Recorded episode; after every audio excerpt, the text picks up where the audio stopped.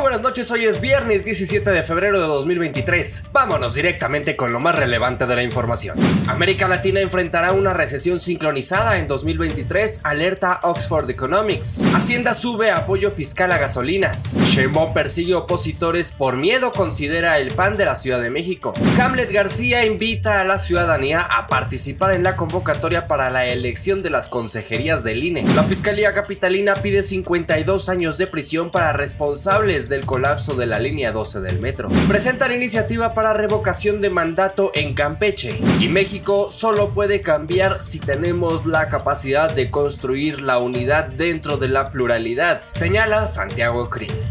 Al cierre, con Fernando Moctezuma Ojeda.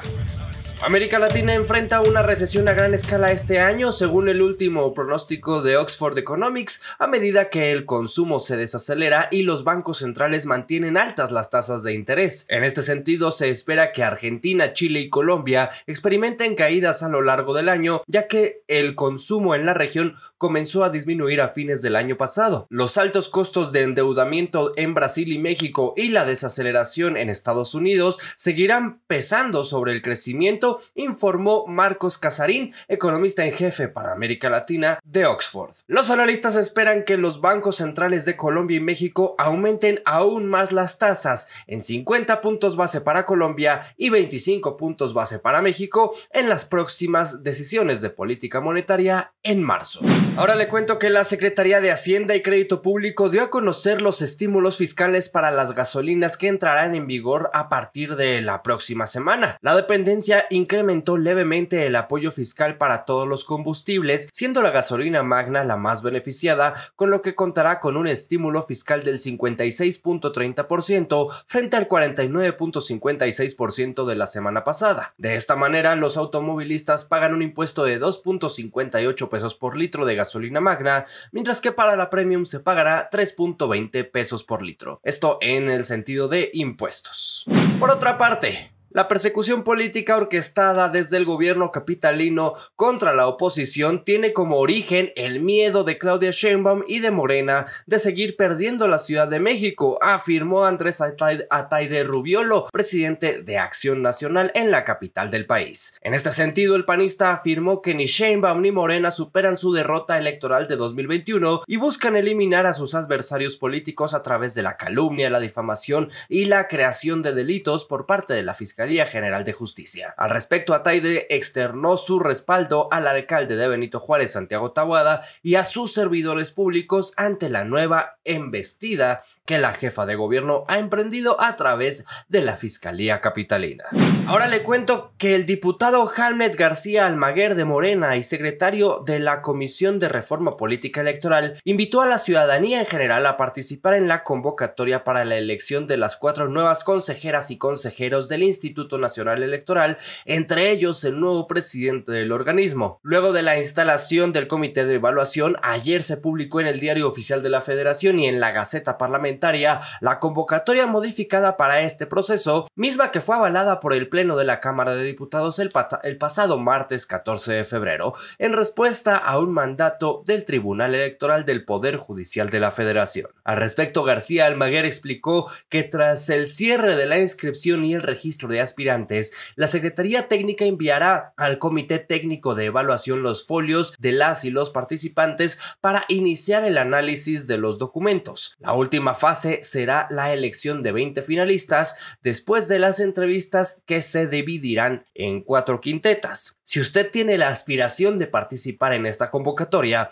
puede revisar los requerimientos a través de convocatoriaine 2023.diputados.gov mx Ahora bueno, pues recordará usted la tragedia de la línea 12 del metro cuando colapsó el tramo elevado de la interestación Olivos Tezonco en la alcaldía Tláhuac eh, de la Ciudad de México que dejó 26 personas fallecidas y casi un centenar de heridos. Bueno, pues a casi dos años de distancia, la Fiscalía Capitalina solicitó 52 años de prisión para ocho personas acusadas de los delitos de homicidio doloso, agresión y daño a la propiedad ajena contra las víctimas del derrumbe, entre los que figura Enrique Orcasitas, exdirector del proyecto Metro. La fiscalía destacó que el derrumbe fue producto de graves errores en el diseño de la estructura, por lo que piden una pena de, de 52 años por homicidio culposo, 24 de prisión por lesiones y una multa equivalente al valor de los daños en la propiedad ajena. Gabriel Regino, representante de los imputados,